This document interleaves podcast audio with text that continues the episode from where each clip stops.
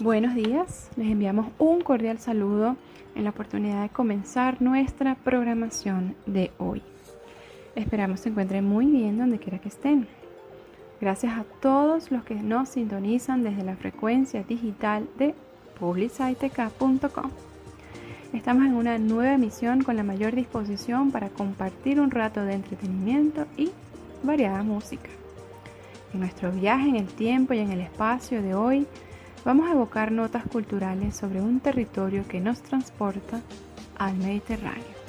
Pero antes, arrancamos con Bio en Uno y Andrés Eloy Blanco, poeta, abogado y político venezolano. Estudió en Caracas, donde formó parte del Círculo de Bellas Artes.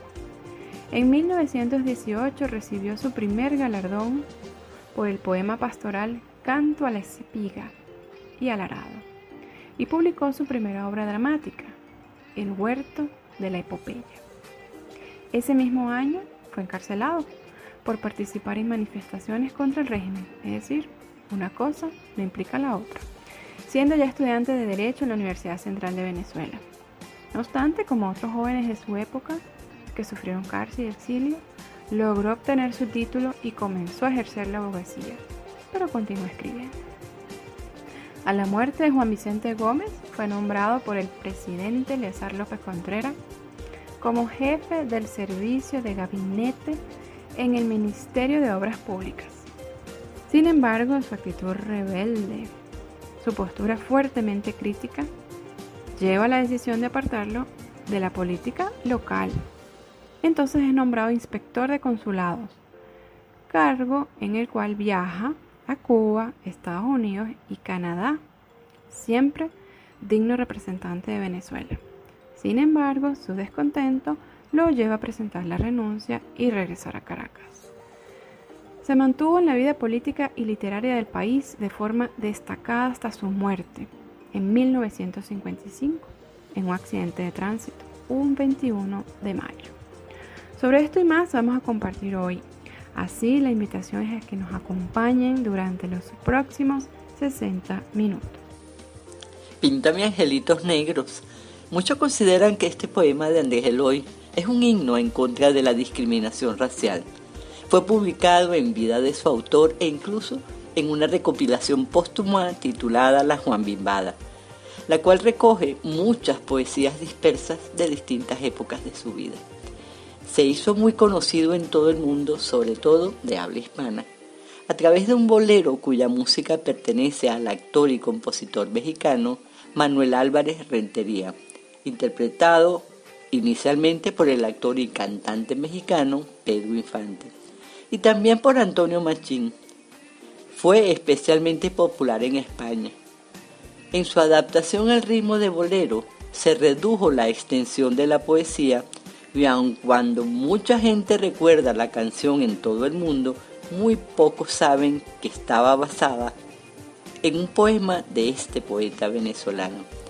Así las cosas, vamos a escuchar este poema hecho canción en la voz inconfundible de Pedro Infante.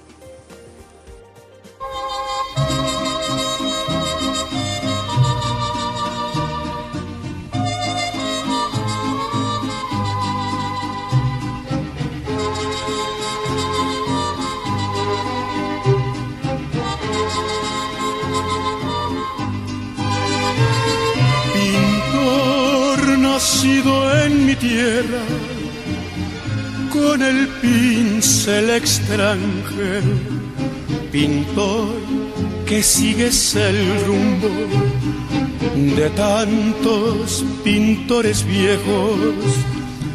Aunque la Virgen sea blanca, píntame angelitos negros que también se van al cielo, todos los negritos buenos. Pintor, si pintas con amor, ¿por qué desprecias su color? Si sabes que en el cielo también los quiere Dios, pintor de santos y alcobas. Si tienes alma en el cuerpo, porque al pintar esos cuadros te olvidaste de los negros. Siempre que pintas iglesias, pintas angelitos bellos, pero nunca te acordaste de pintar un ángel negro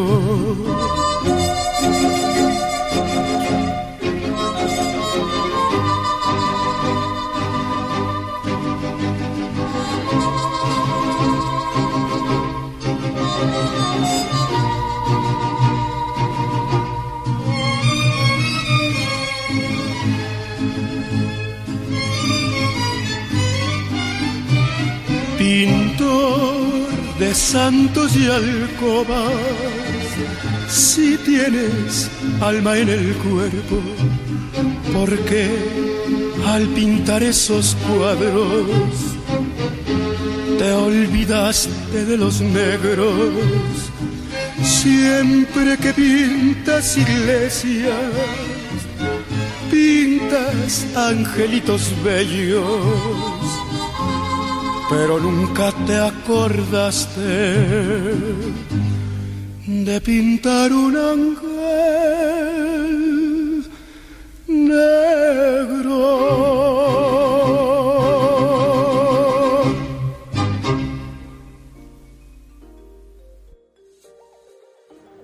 Javier Solís interpreta el tema adaptación del referido poema de la autoría del ilustre Andrés Eloy Blanco. Este cantante, no menos reconocido, tenía por nombre Gabriel Siria Levario, pero fue más conocido como Javier Solís, cantante y actor mexicano. Desde temprana edad comenzaron a desarrollarse sus inquietudes artísticas. Solía participar como cantante en los festivales escolares.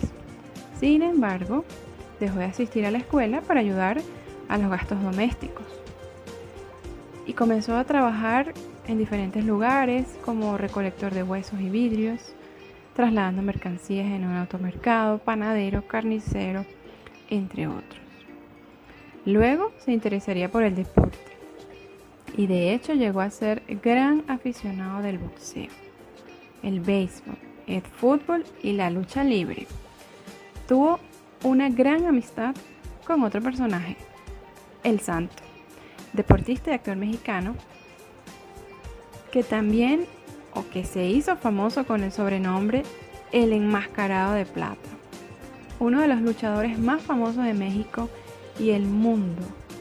En fin, un ícono de la cultura mexicana del siglo XX. Y así caminando, caminando, de México llegamos a Colombia, en nuestro recorrido de hoy país donde cada 21 de mayo se hace referencia al Día Nacional de la Afrocolombianidad. Se conmemora entonces en esta fecha un homenaje a la abolición de la esclavitud en este país, el cual fue realizado a través de la Ley 21 del 21 de mayo de 1851. Esta nación es la única de América del Sur que tiene costas en el Océano Pacífico y acceso al Atlántico a través del Mar Caribe. Mar en donde posee diversas islas como el archipiélago de San Andrés, Providencia y Santa Catalina.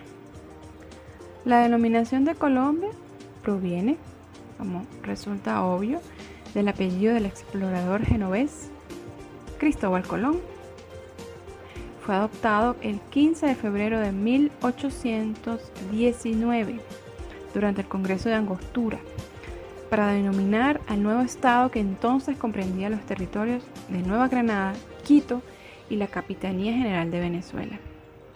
Este nombre fue inventado, propuesto por el generalísimo Francisco de Miranda y por supuesto por Simón Bolívar en la Carta de Jamaica.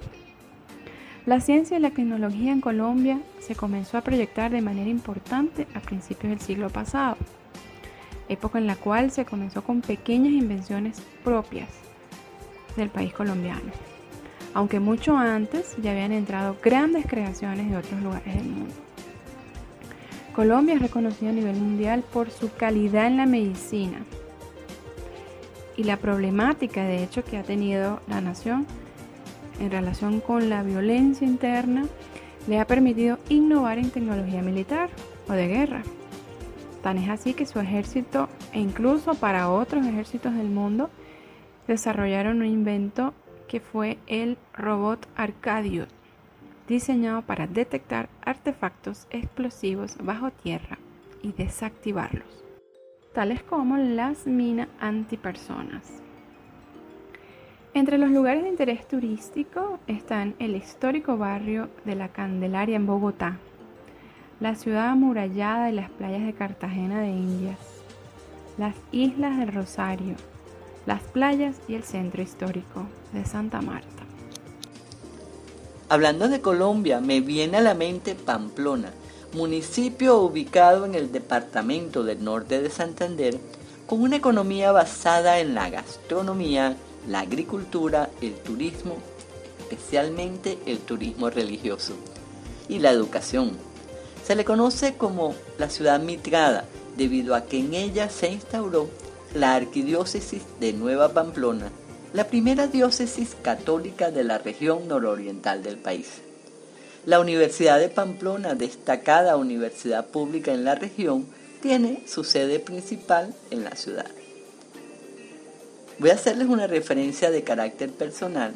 Conjuntamente con varios de mis hermanos, estudié interna en Pamplona, Colombia. Guardo los más bellos recuerdos de esa localidad,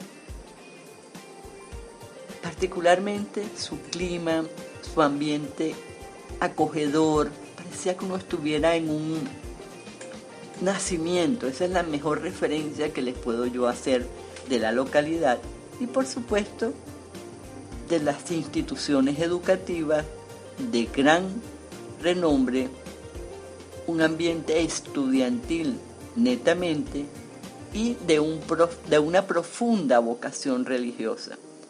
En Pamplona lo más que hay son instituciones educativas de gran renombre, iglesias en cada uno de sus rincones. Y precisamente dentro de los atractivos turísticos del municipio tenemos el Museo de Arte Religioso, que fue inaugurado en 1990, prácticamente de reciente data. Nace bajo la necesidad de proteger y conservar el patrimonio artístico religioso que a través de los tiempos y acontecimientos históricos de la ciudad se han logrado rescatar y mantener. Actualmente la colección del museo está constituida por obras de la época colonial, como pintura, escultura, orfebrería, ornamentos y otros objetos de carácter religioso. A este respecto, también voy a comentar brevemente que en el municipio Latillo, particularmente en el pueblo Latillo, la Fundación Baltasar de León tiene un proyecto, o mejor dicho, adelanta un proyecto para la construcción de un museo cuyo objetivo fundamental es precisamente de carácter religioso. Proyecto que ya muy prontamente vamos a ampliar en detalle.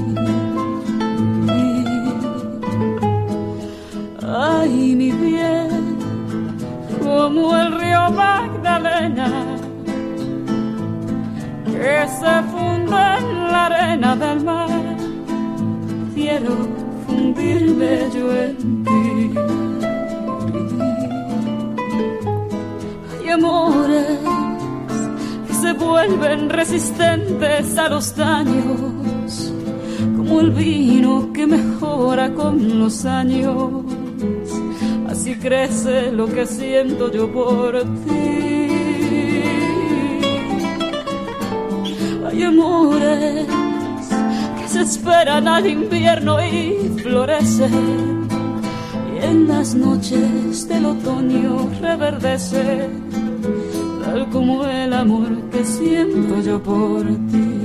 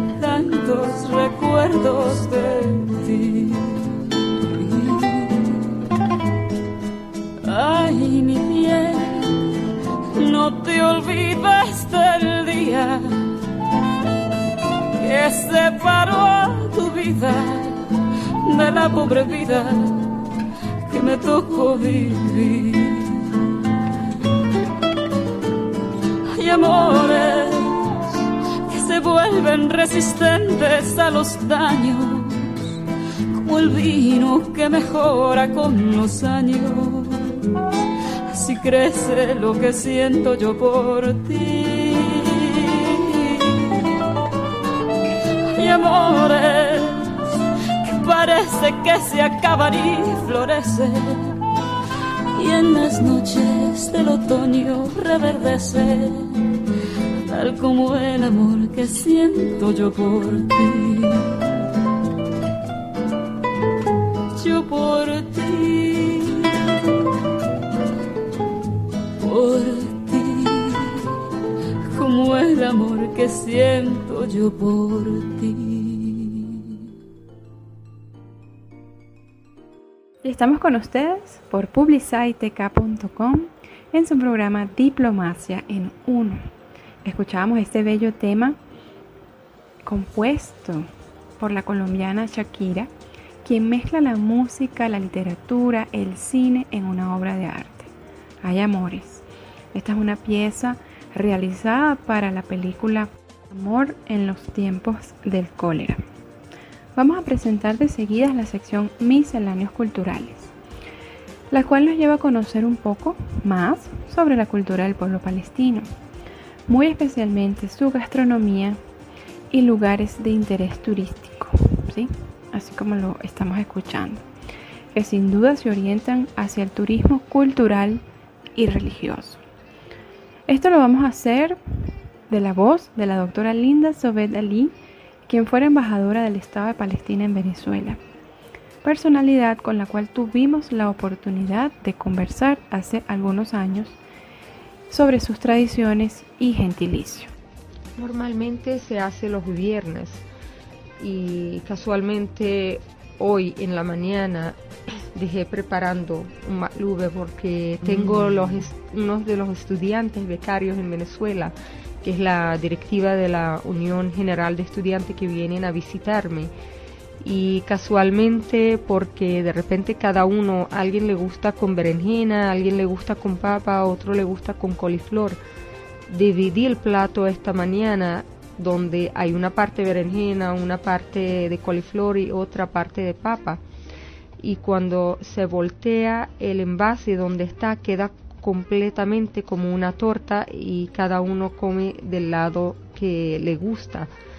Eh, es un plato que se hacía mucho cuando la gente estaba eh, recogiendo los olivos, que todas las familias se iban desde la mañana a cosechar el olivo, entonces una comida que la cocinas en la mañana o en la noche anterior y se conserva con caliente. Me acuerdo que mi madre la tapaba con una cobija cuando íbamos mm, a visitar allá y tocaba que es el mes de octubre, que es la cosecha, porque vivíamos fuera del país aquel entonces. Entonces la llevan los campesinos con ellos y cuando es la hora de la comida se voltea en una bandeja grande y come todo el mundo de una misma bandeja. Eh, esta mañana estaba hablando con la señora que me ayuda y casualmente estábamos hablando de costumbre y cómo el palestino eh, nos gusta que nuestro huésped o nuestro invitado se siente que lo estamos halagando o que estamos presentándole lo que él merece y debidamente como recibimos a nuestros mm, invitados. Eh, que me sirve el té con casi la mitad de la taza y se la regreso y le digo, en Palestina esto es malo eso significa que le dices a la persona que estás de menos. Tienes que servir el café hasta el tope y el té también. Le dije, usted no se fija siempre que yo mando a picar el cordero y le digo al muchacho, mira tu mano, del tamaño de tu mano quiero cada pieza. Porque si presentabas la comida que es el mansaf, que se hace a base de suero, arroz y pan, le colocas más eh, el cordero, pero tiene que ser en piezas grandes. Y si tenías un invitado y le colocabas esa bandeja con piezas pequeñas de cordero, eso significa que te veo pequeño en mis ojos. Eh, también le explicaba de otra parte de la cultura, allá cuando va a haber contraer matrimonio, van a pedir la mano.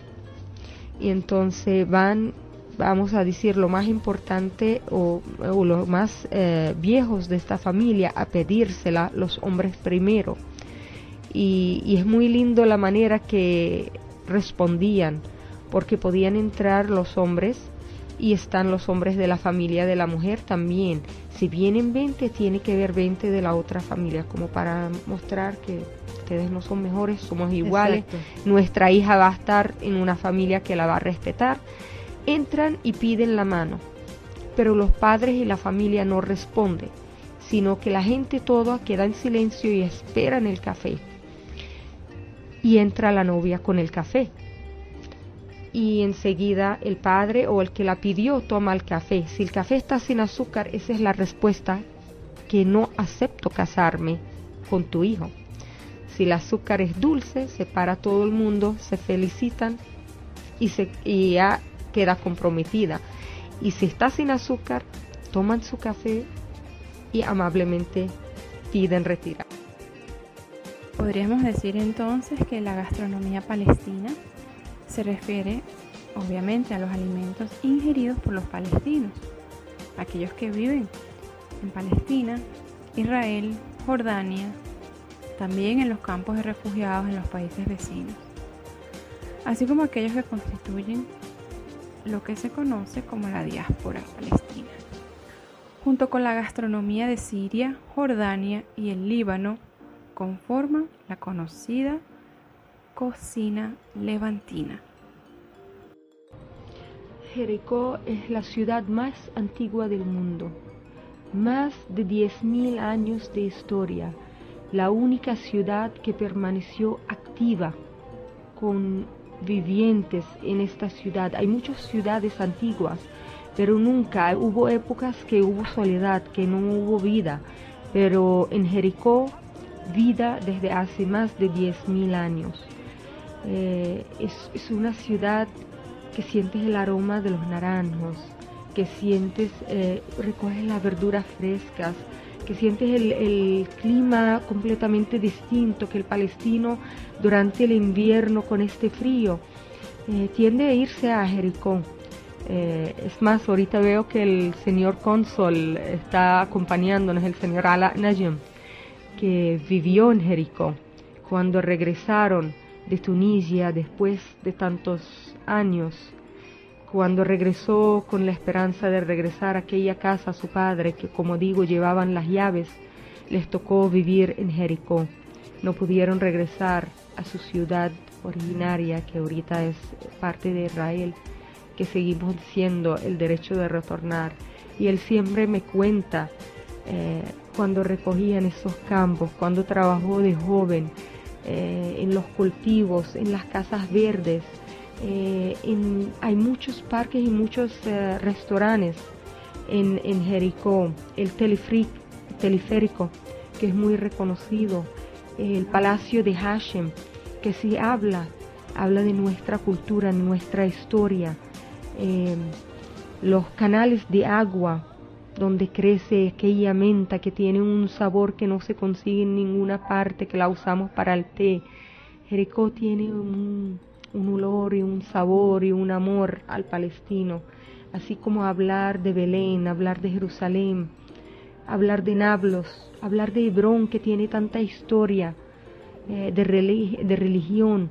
Hebrón es un una ciudad que no duerme una persona con hambre es la ciudad que en el mundo entero nadie duerme con hambre, porque de hace muchos cientos de años la gente que tiene dinero han hecho algo que se llama tquía y cocinan en unas ollas enormes, enormes y cientos o miles de gente va a buscar su cena allá.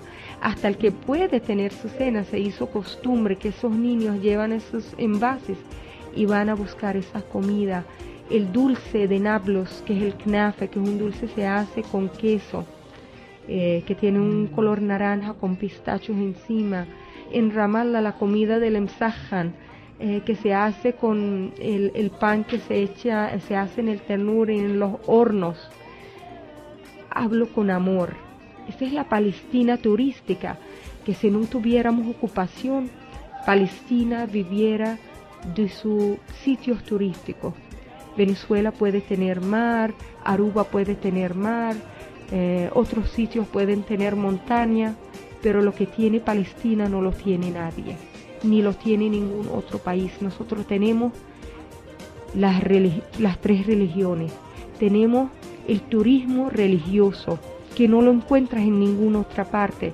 Lo que quise decir que hay muchos países con climas y con mares bellos y pero en Palestina encuentras lo que busca el cristiano, el musulmán y el judío.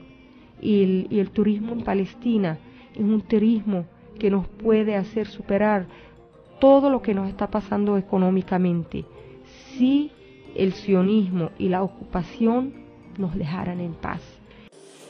Y hablando del Medio Oriente, me viene a la mente la interesante entrevista que comunicamos la semana pasada realizada por el país al historiador de 85 años Peter Brown, quien de forma categórica afirma, cito, Peor que olvidar la historia es retorcerla para avivar el resentimiento. Fin de la cita. Parte de las raíces de Europa no están solo en Europa, también están en Oriente Próximo y en el sur del Mediterráneo. Parte de la riqueza de la cultura europea es precisamente su apertura al mundo. En Santa Sofía, en los escritos de los padres del desierto, así que en su opinión sobre el desdén con que algunos gobiernos tratan las humanidades resulta más que obvia. Los políticos están más preocupados por los costes de sus decisiones Estamos tratando con una generación de políticos que durante mucho tiempo han carecido de una educación humanista como la que nosotros tuvimos. No hay nada más trágico que un hombre que ha perdido la memoria.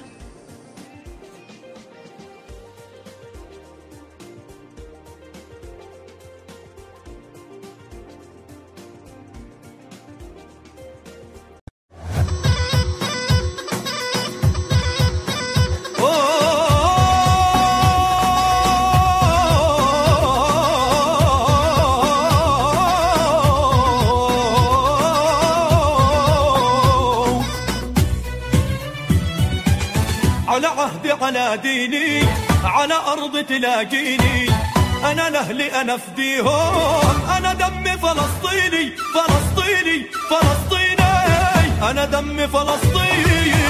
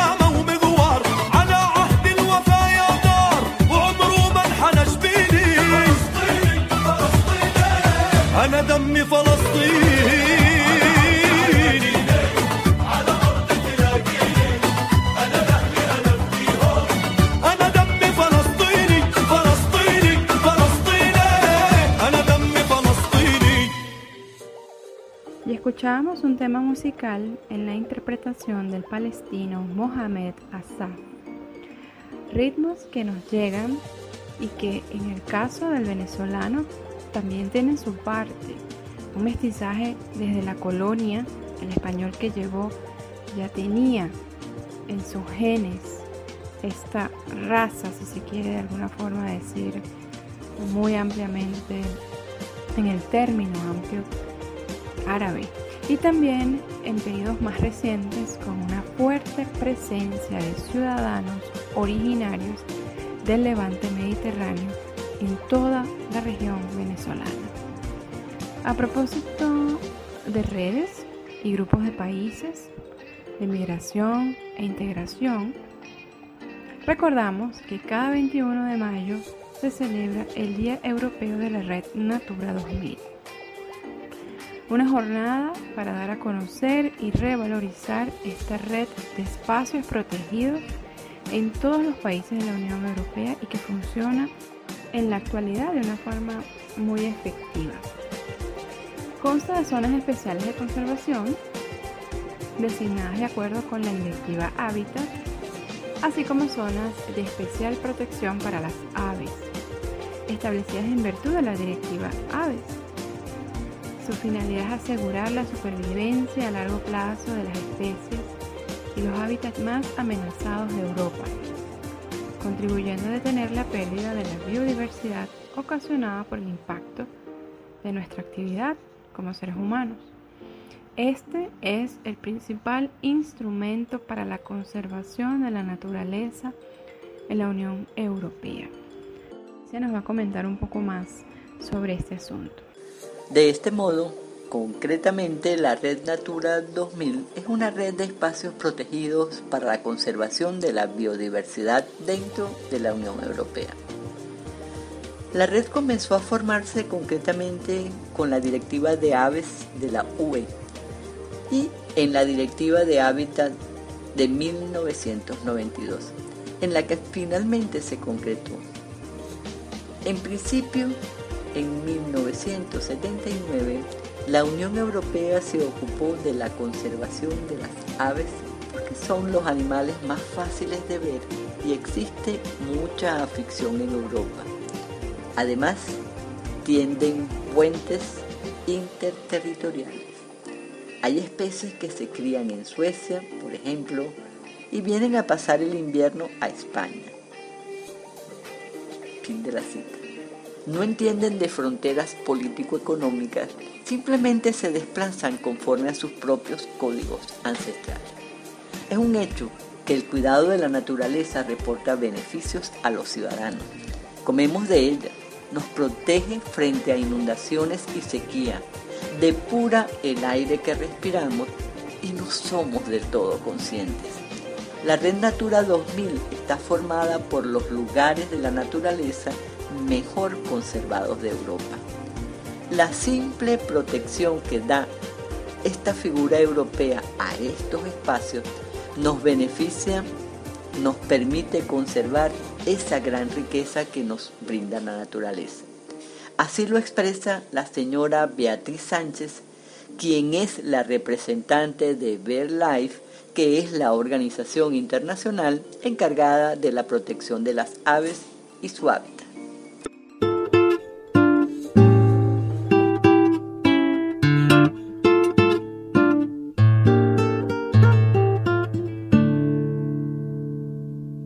Esta ambición desmedida por las mujeres, la pasta y los focos me está quitando la vida muy poquito a poquito a poco. Me pregunta la prensa, Puchito, ¿cuál es la maña? Sin cantar ni afinar Pa' que me escuche tu España. es un veneno que llevo dentro, en la sangre metido.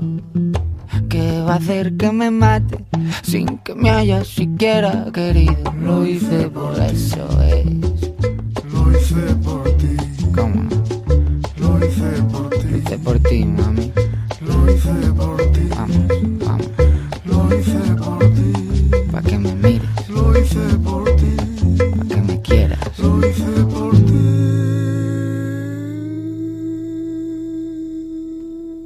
nacido bohemio, pero tu amor me ha cambiado.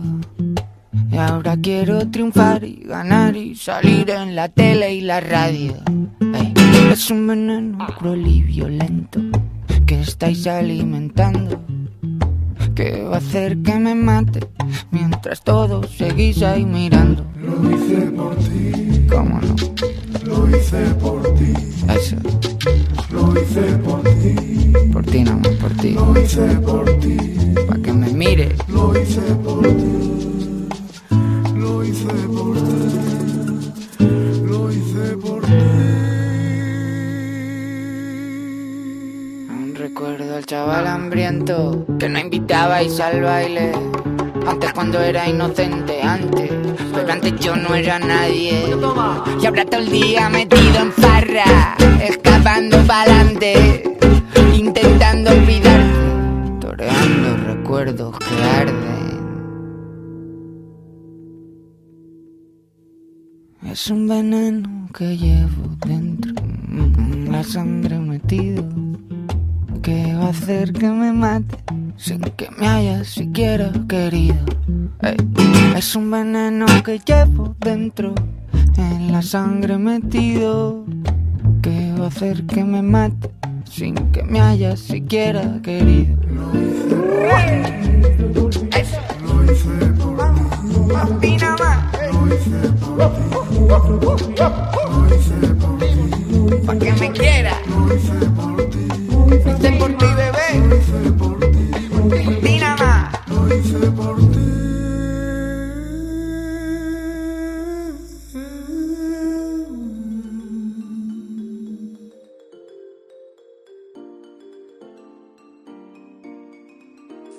Cuando ya estamos por concluir la programación de hoy, nos parece propio señalar que un 21 de mayo, pero de 1894, Venezuela se une a la Cruz Roja Internacional o Media Luna Roja Internacional, que más que una organización es un movimiento humanitario mundial con características particulares y únicas en su género, desarrollado con base a convenios internacionales con los estados y organismos internacionales por un fin humanitario. Por ejemplo, el Comité Internacional de la Cruz Roja siempre ha tenido un reconocido papel en el desarrollo y la promoción del derecho internacional humanitario. Consciente de los retos que lleva a finales de los años 90 del siglo pasado, creó en 1996 un servicio de asesoramiento en derecho internacional humanitario a fin de fortalecer su capacidad de prestar servicios a los estados en esa materia, abarcando medidas concretas y necesarias para la implementación de los diversos convenios de Ginebra y sus protocolos adicionales así como los tratados sobre armas, el Estatuto de Roma de la Corte Penal Internacional, entre otros tratados. Pero hablemos un poco, hablemos un poquito sobre el origen de este movimiento internacional claramente identificado con su cruz roja sobre un fondo blanco un hombre, el banquero suizo Henry Dunant, mientras estaba dedicado a los negocios en Argelia, viajó al norte de Italia muy cerca de Solferino, en Italia. El mismo día en que allí se enfrentaban los ejércitos austríacos, francés y piamontés. Sobre el escenario de la batalla de Solferino, en junio de 1859 yacían unos 40.000 hombres abandonados a su suerte. Entonces, ayudado por gente de los pueblos cercanos, se dedicó a socorrerlos. Convenció a la población local para que los atendiesen sin fijarse en qué bando del conflicto estaban, usando el lema Tutti Fratelli, todos hermanos. Impresionado por este hecho, tres años después publicó sus reflexiones. En un libro llamado Un recuerdo de Solferino, en el mismo plantea la idea germinal de lo que serán las futuras sociedades de la Cruz Roja. Escribió textualmente, cito, cuya finalidad será cuidar de los heridos en tiempos de guerra por medio de voluntarios entusiastas y dedicados perfectamente cualificados para su trabajo. Fin de la cita.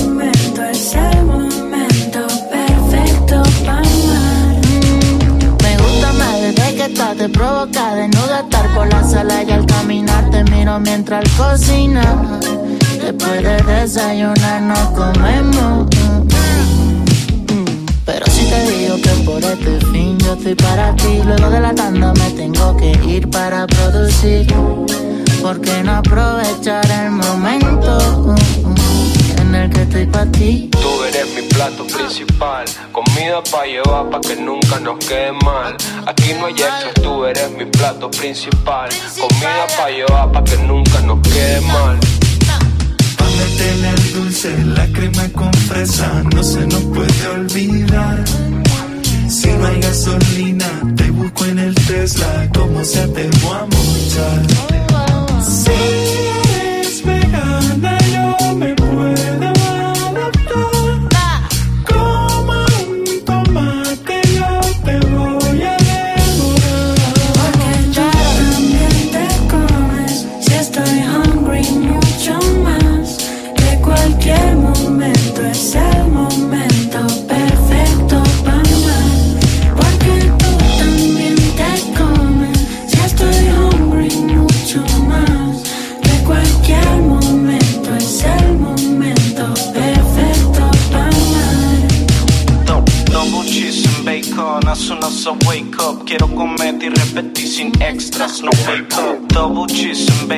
as soon as I wake up. Quiero comer y repetir sin extras Ya no